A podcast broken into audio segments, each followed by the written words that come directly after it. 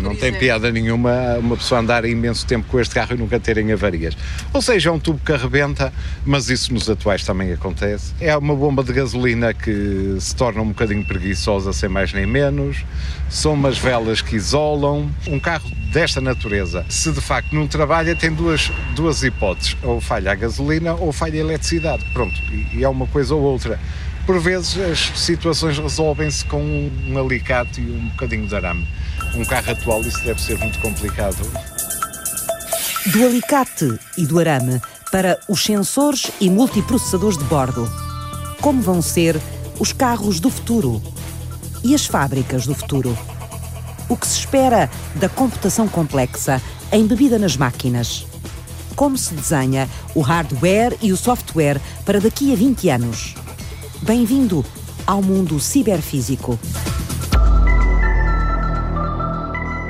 Há 20 anos atrás havia muito mais multiprocessadores do que há 10 anos atrás. Processadores? Um processador, que é o cérebro do, do computador, chamemos-lhe assim, tem vários componentes. Tem componentes que fazem as operações, tem componentes que guardam dados, tem componentes que descodificam as instruções que lhes são, que lhes são dadas e todos esses componentes estão colocados no mesmo circuito integrado, no mesmo componente físico, chamemos-lhe assim. E esse componente físico comunica com a memória externa do computador e com a internet e por aí adiante, estando numa, numa placa através do, dos conectores. Luís Miguel Pinho vive na programação dos cérebros dos computadores. Há 20 anos, a capacidade de um computador era aumentada, aumentando o número de cérebros dentro dele. Eram os multiprocessadores. Depois, começaram a construir-se os computadores com um único cérebro, um super cérebro, um superprocessador. Mas a ideia esteve longe de ser brilhante. O aumento de desempenho através desses superprocessadores, que obrigavam a cada vez mais aumento de velocidade, estava a fazer também cada vez mais dissipação de energia. Se abrir um computador, retirar a ventoinha que tem em cima do processador e colocar lá o dedo, queima-se, porque o processador realmente é um dissipador de calor muito, muito forte. E as projeções que foram feitas pelas grandes marcas era que, a continuar aquele caminho que estava a ser seguido, por esta altura, o calor dissipado por um processador seria equivalente ao calor do Sol. Era fisicamente impossível continuar esse caminho. Riscou-se o supercérebro. A computação inverteu a marcha e voltou às máquinas multiprocessadoras. É o mesmo chip, o mesmo circuito integrado, que depois comunica com a memória, comunica com o exterior, mas lá dentro não tem apenas um cérebro, mas tem 2, 4, 8, 16, 200 e por aí adiante cérebros. 200 cérebros. 200 cérebros num computador. Hum, um novo problema para os programadores. E isto aqui é um bocado como coordenar um, uma equipa. Se eu tiver que coordenar duas pessoas, é relativamente fácil. Se tiver que coordenar quatro, começa a ser, mas ainda dá. Oito, dezesseis, 200 pessoas, já começa a ser muito complicado coordenar. Mas os computadores em que Luís Miguel Pinha investiga, no Instituto Superior de Engenharia do Porto, não têm só muitos cérebros. Eles são computadores embebidos. O nome ajuda embebidos, incorporados, escondidos. Os computadores embebidos são os computadores que ninguém vê. Basicamente, o que acontece no, nos computadores embebidos é que a função do computador não é ele próprio existir, mas é tornar possível a existência de um outro sistema. São computadores que vivem dentro de outras máquinas. Por exemplo, uma máquina de lavar roupa ou, a, ou louça hoje em dia tem um pequeno computador lá dentro que controla. Nós dizemos que quero este programa e depois há um computador que abre a água, fecha a água, eh, põe a rodar o equipamento, desliga.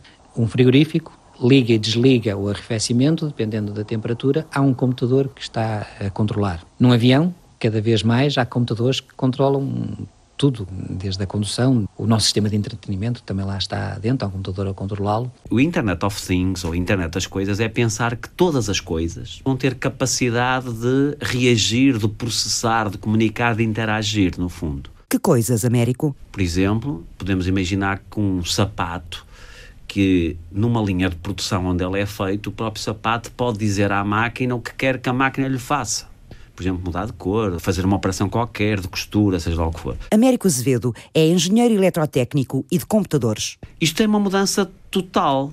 quer dizer, em vez de ser alguém que diz o que é que quer fazer, é o objeto que pode solicitar que lhe façam alguma coisa. Isto significa que tudo vai ter que comunicar com tudo. E por isso é que se chama-se muito Internet of Things, no sentido que a internet passa por um domínio das pequenas coisas em que tudo comunica. O que quer dizer que essas, essas tais coisas vão ter que ter uh, elementos computacionais, portanto, embebidas nelas próprias, e aqui é a ideia do sistema embebido. Nos automóveis, no automóvel há um computador que controla os vidros elétricos, há um computador que controla uh, o ABS, há um computador que controla o airbag, há um computador que controla o motor. Um automóvel tem acima de 40, 50, 100 computadores, dependendo de, do tipo de automóvel. Comecei desde quase que nasci a gostar de automóveis. Primeiro andei mais nos atuais e agora dedico-me mais aos clássicos.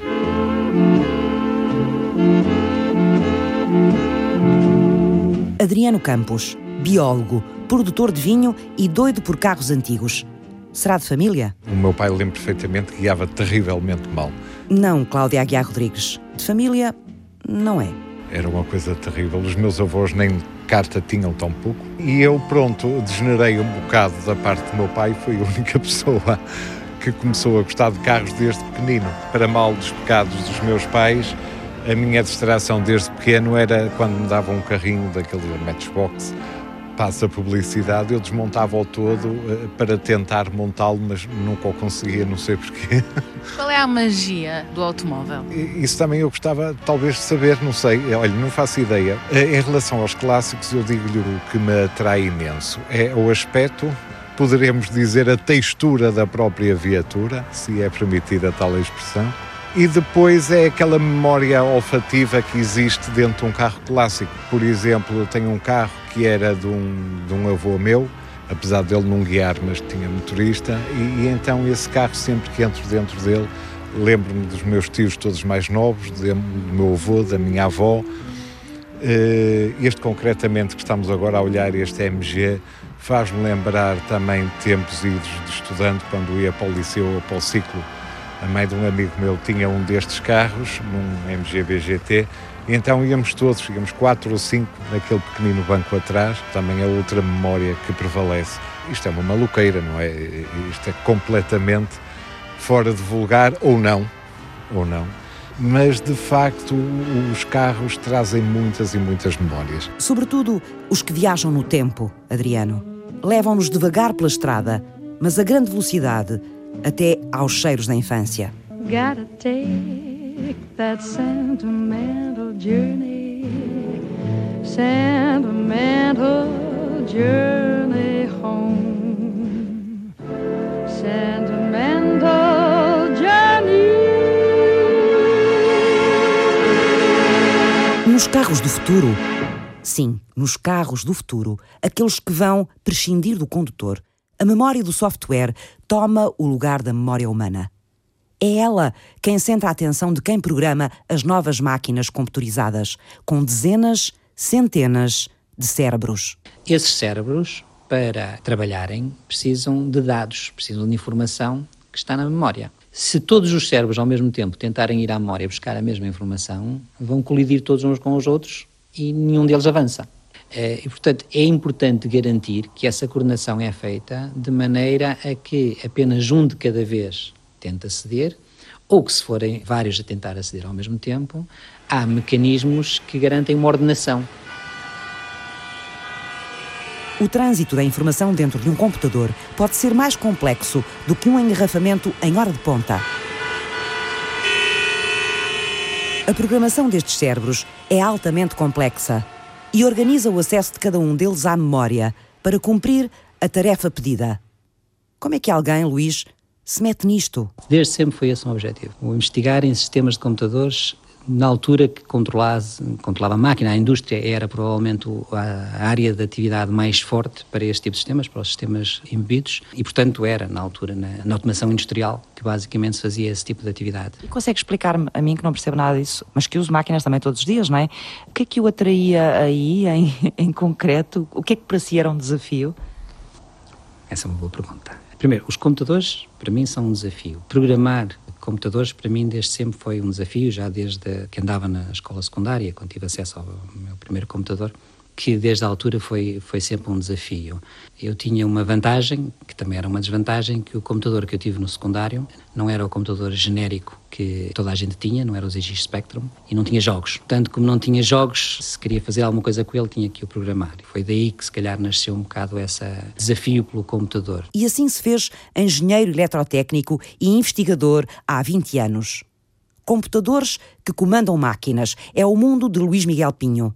Computadores escondidos, dentro de satélites, de aviões, dentro de carros. Computadores com centenas de cérebros para gerir.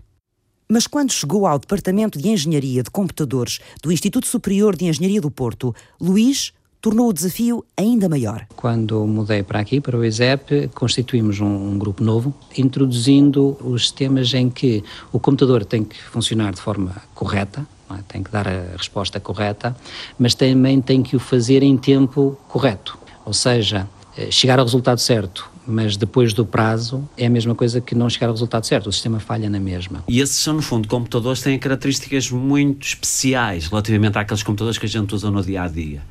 Tem na mesma um processador, tem na mesma memória, tem isso tudo como os outros têm. Só que têm características diferentes numa coisa, que é o resultado que eles produzem, independentemente de ter que ser um resultado correto, tem que ser produzido no instante em que deveria ocorrer e não depois nem antes. Por isso é que a gente diz que é tempo real. Onde é que este tipo de sistemas, capaz de coordenar muitas tarefas e cumpri-las em tempo exato, é usado? A aviação, o nuclear, a indústria também, a robótica, o automóvel. Portanto, são sistemas em que uma falha pode ser bastante eh, grave do ponto de vista financeiro, em alguns casos, e do ponto de vista humano, noutros, que é mais grave. E é aí que surge a complexidade da programação? É porque cada um desses cérebros está a desempenhar atividades diferentes, cada uma dessas atividades pode ter um prazo temporal diferente e, portanto, é necessário gerir de forma a que consigamos cumprir todos os prazos temporais de todos os processadores em paralelo. E isso não é fácil, tem que todos conseguir aceder à memória para ir buscar os seus dados, mas de uma forma que permita que todos eles cumpram com os seus prazos que têm que cumprir para entregar o trabalho.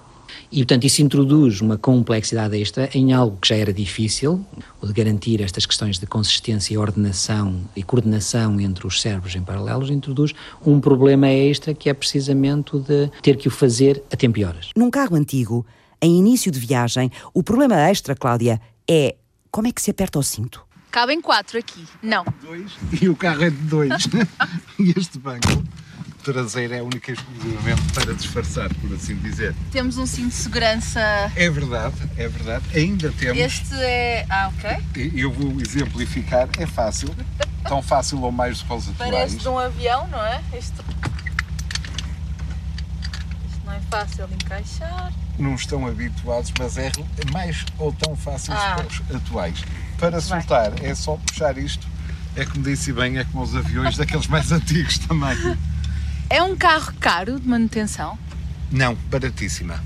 A manutenção destes carros, dir-lhe-ei, com toda a segurança e certeza, que também estou ligado aos carros atuais, tenho duas empresas, também do ramo automóvel, eh, a manutenção é mais barata, principalmente a nível de mecânica, é seguramente mais barato. Porquê? Porque não temos partes eletrónicas, não temos centralinas, não temos computadores de bordo, ou seja, é tudo mecânico. E é um mercado que está perfeitamente acessível a, a, a toda a gente. Há imensas, imensas casas comerciais que vendem peças uh, cá em Portugal, mas se porventura em Portugal não arranjarmos, arranjamos com muita facilidade no estrangeiro. Fala-se que gasta muito a nível de gasolina. Uh, olha, este concretamente, uh, uh, eu posso lhe dizer que vim de Penafiel aqui agora e estive parado 20 minutos na entrada do, do, do, túnel de Águas Santas, da A4, e, e fez uma média de 8,5, ou seja, não, não é exageradamente muito ao que se vê hoje. O fascínio dos carros livres de eletrónica segue a par com os mais desenvolvidos sistemas de software. Máquinas do futuro, com múltiplos cérebros que respondem em tempo real.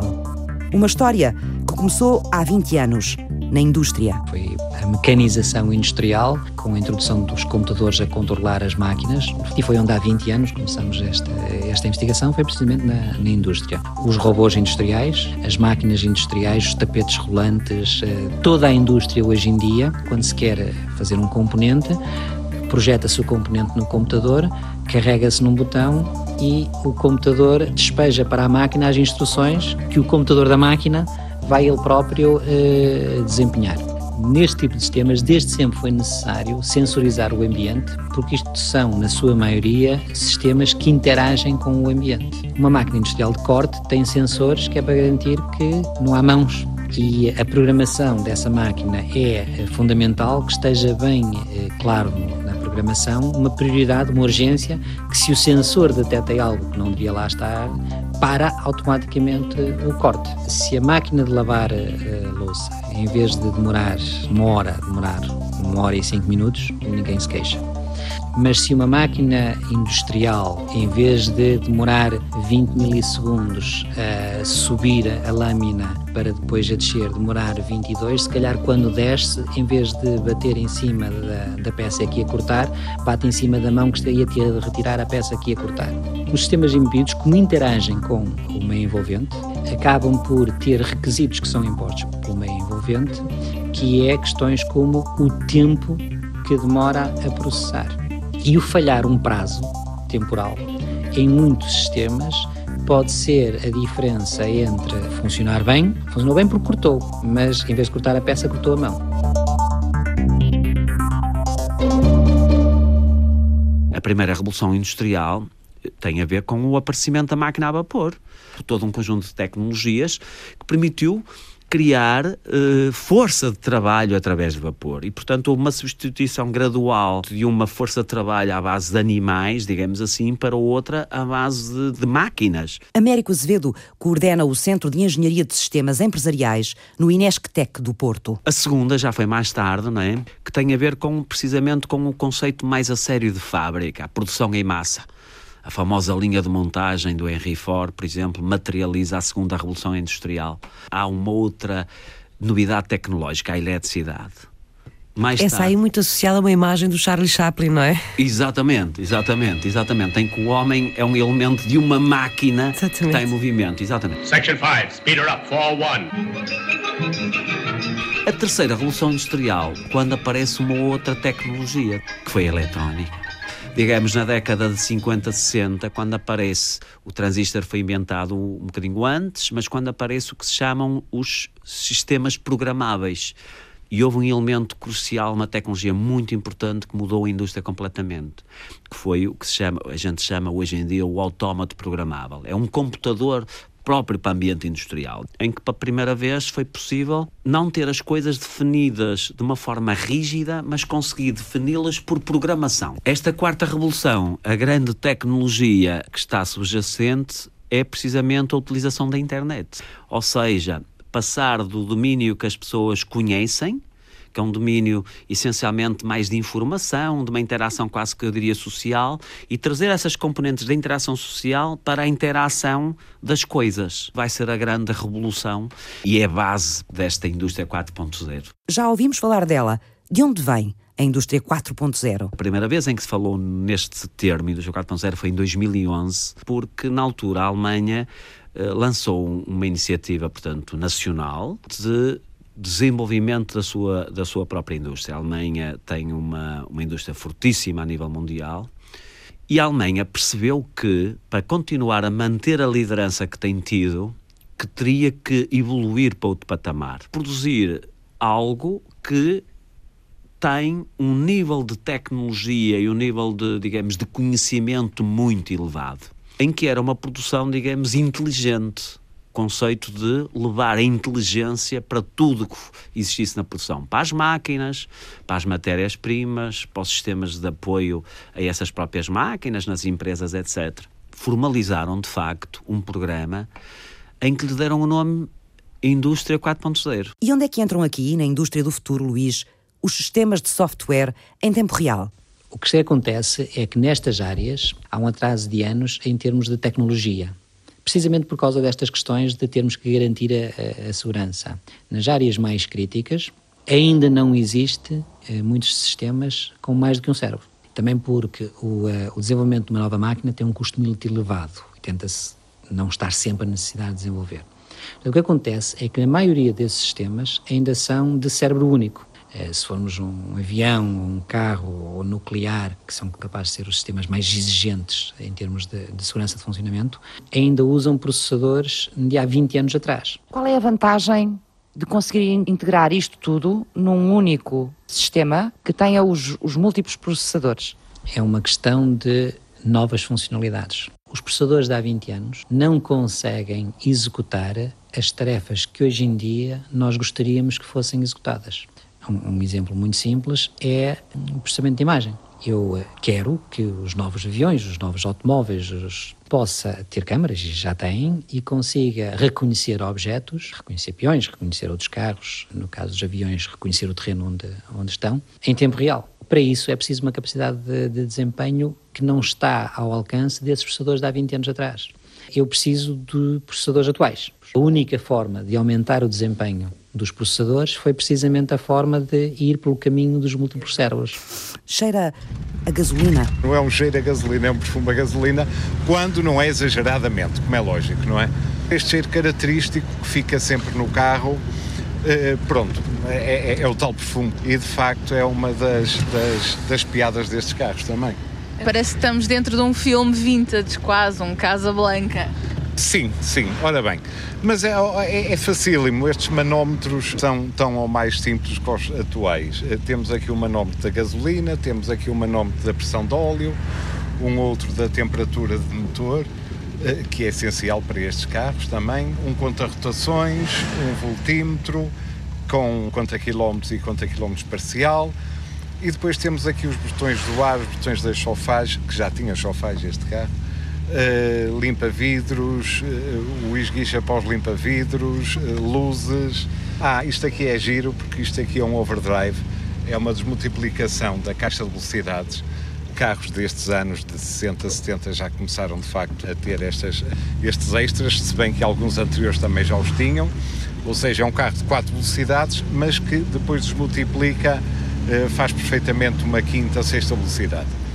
Depois temos também uh, um rádio, isto é, é um dos ex-libris deste carro, que, que, não se ouve absolutamente nada. é um rádio a válvulas, faz uma zoadura tremenda, mas pronto, está aqui o rádio, é natural, eu também Vamos nunca ligar me para... Vamos tentar ligar. Alô? Escuta? Estão a ouvir-me? Como vão ser os carros do futuro? E as fábricas do futuro? No limiar da Revolução 4.0, os especialistas de computação em tempo real assumem o seu papel na história do desenvolvimento humano. Como é que eles desenham as novas viagens tecnológicas? Perguntas para a segunda parte do ponto de partida. Até já!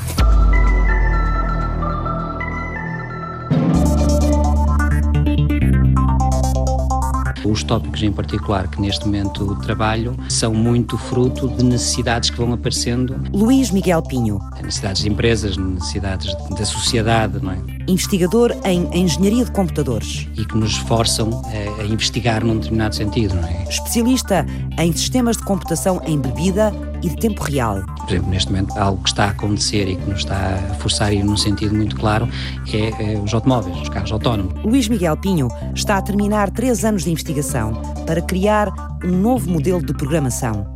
Um modelo capaz de coordenar centenas de processadores em paralelo e em tempo real. O objetivo é criar software que responda às necessidades dos computadores atuais.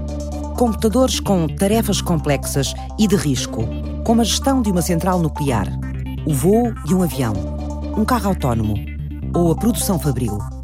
O projeto P-Sócrates, que o Luís coordena a partir do Instituto Superior de Engenharia do Porto, junta sete parceiros europeus, universidades e empresas. E foi financiado pelo Programa Quadro da União Europeia em mais de 3 milhões e meio de euros. À espreita dos resultados do projeto e prontos para os testar estão alguns gigantes da indústria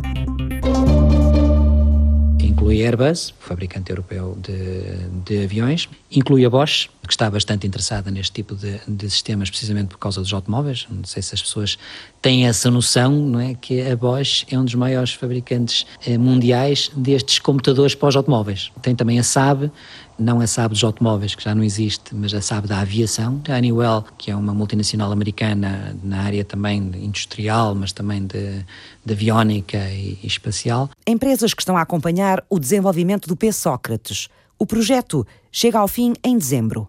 Com o objetivo cumprido, Luís? Eh, vamos ultrapassar. Já temos esse modelo, toda a teoria, toda a metodologia já foi criada, já está disponível. Temos também já as ferramentas que vão poder validar em eh, três áreas diferentes. Quando eu digo validar, é testar e verificar que o resultado cumpre com o que, o que era esperado. Neste momento, o que estamos a fazer é precisamente fazer essas, uh, esses testes e, e, as validações. Eu imagino que essas validações são muito importantes quando se fala em colocar este tipo de sistemas no mercado.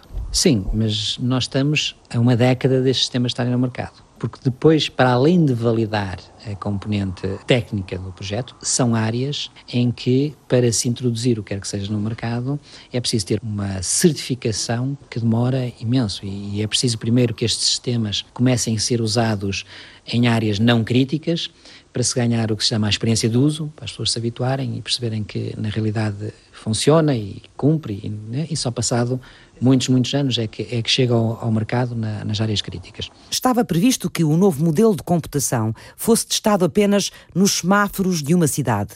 Um sistema inteligente de semáforos capaz de potenciar a gestão do trânsito. Mas o P. Foi mais longe. Vamos também testar num sistema de processamento de imagem num satélite, que tem que processar as imagens, imagens de infravermelhos à medida que vão chegando, tem que as processar que computacionalmente é, é bastante pesado. E vamos testá-lo também num outro sistema que é muito interessante. É um sistema online. Acho que as pessoas não, não se apercebem o que se passa por trás na internet quando acedem a uma página. Hoje em dia, quando se acede a uma página, a página apresenta publicidade está cheia, se calhar até demasiado de, de, publicidade. Todos os sites que são gratuitos vivem à custa da possibilidade, é? Nos Facebooks e por aí adiante é, é, é pela publicidade que tem os seus rendimentos. O que acontece é quando acedemos a uma página, a publicidade que lá está não é estática. Há sistemas, softwares, que avaliam quem é o utilizador, porque têm a informação do utilizador, avaliam os conteúdos que o utilizador quer ver, as pesquisas, e fazem leilão do espaço. Atiram para o leilão, há aqui este espaço que esta pessoa com estas características está para ver coisas com estas características.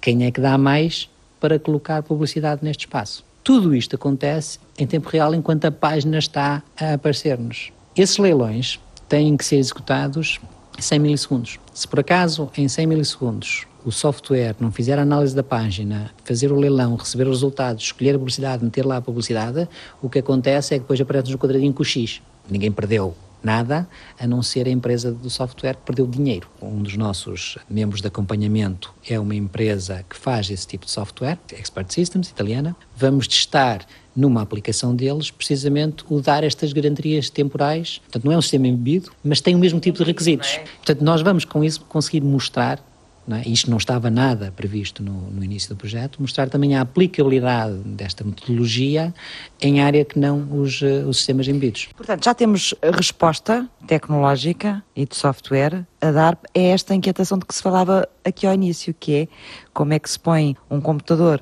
com muitos processadores embebido a funcionar com segurança e dentro de um tempo crítico que tem que cumprir. Já é possível dar resposta, dar resposta do ponto de vista tecnológico é preciso, no entanto, fazer a maturidade da tecnologia. É preciso uh, agora pegar e colocar em sistemas reais. É preciso um trabalho de desenvolvimento que vai desde o protótipo, portanto, nós temos são protótipos, até aos sistemas reais. O único problema é saber se vamos ter esse tempo de maturidade antes dos sistemas começarem a ser implementados. Porque o que está a acontecer neste momento. É uma grande vontade de. de implementar já e uh, descobrir depois se funciona enquanto que há áreas, a aviação mais tradicional vai fazer estes 10, 20 anos de maturidade e sabem disso e está, estão bem cientes e é isso que querem fazer. O espacial mais público, como uma Agência Espacial Europeia ou uma NASA, também vão fazer esse tipo de, de maturidade. Agora, há áreas como a área dos drones, ou a área dos automóveis, ou a área espacial privada, que não, que querem ter os sistemas mais cedo do que na realidade eles eh, tecnologicamente estão preparados para, para estar. De quem é a pressa? Das marcas? Das empresas? Ou dos consumidores? A indústria está a fazer aquilo que sente como necessidade do consumidor. O que está a acontecer é que neste momento há uma necessidade do consumidor muito forte em determinadas áreas, há uma vontade da indústria de impulsionar a necessidade em determinadas áreas e, portanto, essas áreas estão a aparecer com pouca regulação, um tal faz com que exista um bocado esta uh, questão de faz primeiro e pergunta depois, não é? Antigamente existia um conceito do artesão o artesão é alguém que consegue fazer qualquer coisa para qualquer pessoa, portanto faz à medida. É uma costureira. Uma costureira, como o alfaiate, faz à medida. Mas de facto depois houve uma necessidade de, devido à procura maciça, de procurar sistematizar tudo, padronizar, como a gente costuma dizer, produção em massa. Há um conceito interessante em economia que é o conceito de escala. Quanto mais eu produzir da mesma coisa, mais económico me fica. E isso permitiu resolver problemas muito interessantes em termos sociais, nomeadamente o acesso a produtos que de outra forma não era possível. Por causa do preço. Exatamente. Só que já estamos a viver uma época que de facto não é assim. Existem para o mesmo produto milhares de variantes possíveis. As pessoas conseguem comprar um computador à sua medida. Olha, eu quero um computador, não quero com esta memória, eu quero com aquela e quero com placa gráfica deste tipo, que eu gosto de jogar, outra pessoa já não gosta. E se reparar, estamos a trazer o conceito de alfaiate para tudo que a gente compra. Exato, ou seja, os produtos são cada vez mais customizados. Mais customizados. Feitos à medida, à medida do cliente. De cada pessoa. de cada pessoa. O que é que torna a customização, o produto à medida do cliente, possível? O conceito Indústria 4.0 assenta precisamente neste, neste desafio. É como é que eu consigo fazer isso, mas de forma eficiente.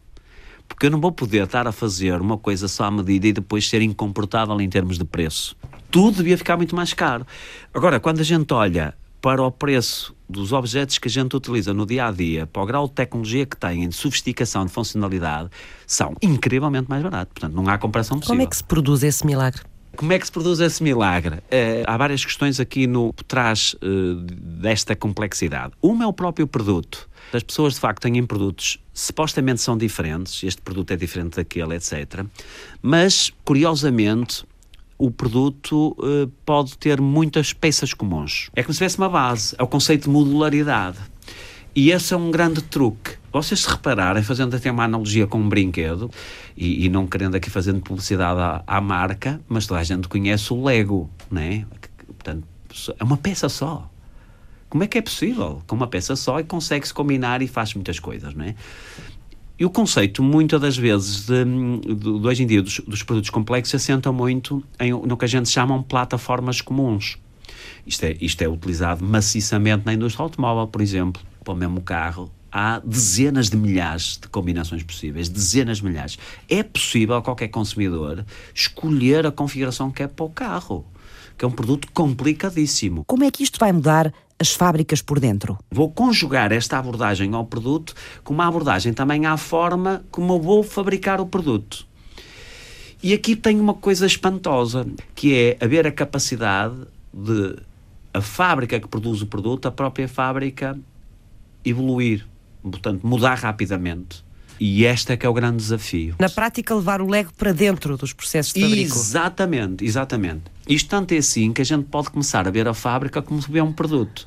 E até uma expressão que a gente diz factory as a product, é fábrica como um produto. Exato, portanto, todo o espaço fabril deixa de ser eh, estático, como a gente o conheceu eh, Exatamente. nas fábricas tradicionais, e, e, e ela pode transformar-se por dentro, passa mudar ser, por dentro. Passa, exatamente, passa a ser o que a gente diz um, um ambiente adaptativo o que significa que eu concebo o produto e concebo o produto e tenho que estar a conceber a fábrica permanentemente. E como os produtos hoje em dia duram muito pouco tempo, Exatamente. A gente chama isso o ciclo de vida do produto. Tem que ter capacidade do lado dos processos de produção, dos sistemas de transformação das fábricas, de ela própria evoluir. Estas questões, de facto, eh, hoje em dia estão na ordem do dia, na verdade. Existe mesmo um programa uh, europeu uh, muito importante que se chama Fábricas de Futuro, né? que na altura foi lançado a quando do, da grande recessão, 2008, 2009, e quando a Europa teve necessidade precisamente de relançar uh, a indústria. Por onde viaja a esta hora a conversa da Cláudia e do Adriano ao volante do velhinho MGB GT? Tem quantos carros? Boa pergunta. Uh, uh, assim, mais ou menos clássicos, tenho à volta de seis. Estes carros clássicos que mantém e que coleciona servem para hum, contemplar, servem para relaxar. Qual é a diferença entre os novos e os clássicos? Que uso é que lhes dá? Uh, dou bastante uso. O fim de semana é raro o fim de semana em que não ando com um dos meus carros clássicos. Uh, uh, e disse muito bem, oh, oh, Cláudio, aproveitando no termo e na expressão contemplar e relaxar. acima de tudo, para relaxar. contemplar, de facto, também se contempla, mas é, é as primeiras vistas, ou então depois, no momento ou outro de nostalgia, em que estejamos mais virados para o, para o interior, para o nosso interior, aí sim nós preocupámos-nos em, de facto, em contemplar o próprio carro. Outras alturas há em que é de facto, como disse, é, relaxar, quer dizer, é pegar nestes carros, passear, uh, uh, quase aqueles passeios domingueiros. Imaginando assim muitos anos à frente, uh, um tempo em que os carros sejam todos automáticos, onde não precisaria de estar a fazer agora esta mudança que fez agora, aceitaria bem? Não, não. De todo, não, isso é, é, é impossível. Eu imagino uma pessoa enfiar-se dentro de um taparoeiro e andar ali às voltas com plástico por tudo quanto é lado, sem tocar no volante, sem tocar na caixa de velocidades, de maneira não contei comigo por essas situações. Nada, nada. Não consigo conceber, conceber essa situação. Há dois tipos de, de automóveis autónomos, não é? Há os que conduzem sozinhos, completamente, e há os que tomam algumas decisões pontuais em vez do, do condutor, não é? Por exemplo, aqueles que travam sozinhos por exemplo, o detectar peões pode ser feito sem ser com uma câmara de processamento de imagem, mas com sensores de, de infravermelhos, ultrassons, detectam o, o, eh, o, peão e isso é uh, extremamente rápido. Não precisa de grande poder computacional para fazer esse tipo de, de sistema. Agora, muito mais difícil é reconhecer a luz de um semáforo, porque aí tem mesmo que reconhecer uh, cores ou posições, não é? Mas onde pode estar a bater o sol de forma diferente, se nós como humanos muitas vezes temos dificuldade, quer queremos, quer não, o nosso cérebro é muito, muito mais complexo e muito mais capaz do que qualquer computador. Não é tão rápido, mas é muito mais capaz. Isso é que se torna muito mais complicado, ou seja, há um conjunto de funcionalidades que são necessários para uh, o verdadeiro guiar autónomo, que precisam de alto poder computacional. Para conduzir sozinho já é preciso ter a capacidade de reconhecer semáforos, reconhecer à distância, saber se um objeto que está a 100 metros de distância está a vir na nossa direção ou está a ir na direção oposta. Ou reconhecer o próprio objeto. É um problema exatamente igual ao da robotização. O automóvel autónomo é exatamente como um robô só que desloca-se a uma velocidade muito superior à de, um, eh, à de um robô em sítios muito mais complexos. Aliás, os dois últimos acidentes que houve com automóveis da Google, se me engano, foi porque o outro veículo não cumpriu com as regras de trânsito. E o computador assumiu que o outro veículo ia cumprir com as regras de trânsito. É como se todos nos portássemos exemplarmente, não é? é portanto, tem esse, esse lado humano que o computador vai ter que prever também. É, porque são sistemas muito mais complexos. Os carros do futuro ou as fábricas do futuro têm em comum o ciberfísico, a união do material com o virtual, da inteligência humana com a inteligência artificial. Máquinas que incorporam computação complexa, com muitos cérebros, com tarefas diferentes a responder ao que lhes é pedido em tempo real. O que Luís Miguel Pinho faz é quase adivinhar o que vão ser os computadores do futuro. Pensar um bocado como é que vai ser o, o processador multicérebro do futuro. Ninguém sabe como é que vai ser o processador multicérebro do futuro. Ninguém sabe qual vai ser o hardware do futuro. O hardware em si obriga a grandes alterações. Há quem esteja a investigar novas formas completamente diferentes de construir o hardware, computação quântica, por aí adiante, isso aí altera radicalmente tudo. E a investigação é precisamente desbravar caminho. E quando se está a desbravar caminho, pode acontecer que de repente chegamos a um beco sem saída. Eu costumo dizer que investigar e chegar a um beco sem saída não é má investigação. Só é má investigação se depois não conseguimos perceber porque é que é um beco sem saída. E a investigação é isso, é preciso fazer o caminho para saber onde ele vai dar. Portanto, com este caminho em particular que estamos a seguir agora, neste momento é o que parece ser mais forte e tem tido resultados bons e, e as perspectivas futuras também são positivas, mas não invalida de a qualquer momento vir aí uma tecnologia completamente nova e, e uh, altera radicalmente tudo. É, é a investigação. E a investigação é uma espécie de fábrica de perguntas. Como é que a gente trabalha? Como é que a gente lida com os nossos fornecedores? Como é que a gente lida com os clientes? Como é que a gente cria o nosso produto? Como é que a gente melhora? Como é que a gente inova? Como é que a gente planeia?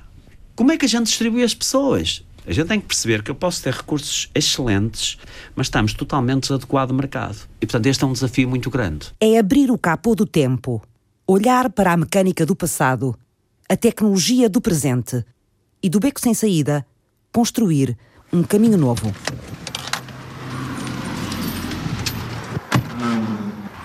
Cláudia, na facilidade deste motor. Temos aqui um radiador de água, temos aqui um outro radiador de óleo. Nesta altura, muito poucos carros já tinham radiador de óleo. E este carro tem dois carburadores, tem quatro cilindros, um alternador, temos aqui uma bobina, temos ali o circuito de óleo para travões, temos ali os depósitos de óleo de travões e de embreagem.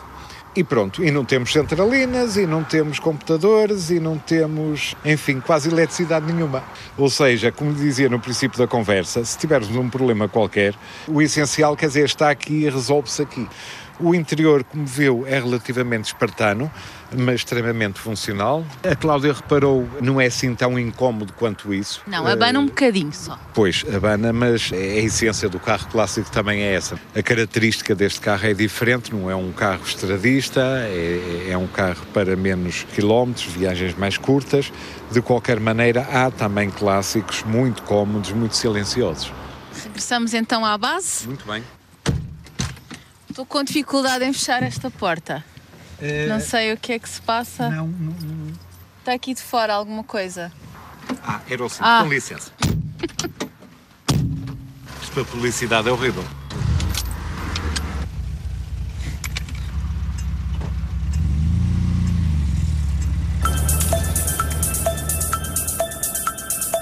Fizeram este programa Luís Miguel Pinho. E no dia em que acabar, qualquer que seja o resultado, eu abro um champanhe. qualquer que seja o resultado. Américo Azevedo. É a primeira vez que se anuncia uma revolução industrial, que se denomina Quarta Revolução Industrial. E por isso é que o termo se chama Indústria 4.0. Adriano Campos. Felizmente passei ao meu filho este gosto. É tão ou mais maluco do que eu Uh, tenho um genro também tão ou mais maluco que nós dois, está tudo no bom caminho. Já tenho uma neta, aliás, e ela já imita barulhos de carro. Isso quer dizer alguma coisa, digo eu, não sei. Cláudia Aguiar Rodrigues esteve em reportagem. Francisca Alves fez o apoio à produção. David Oliveira cuidou da pós-produção áudio. Eduardo Maio realizou e apresentou. Chegamos ao fim da nossa viagem. Aqui estacionamos. Fechar aqui a porta, a ver se fecha.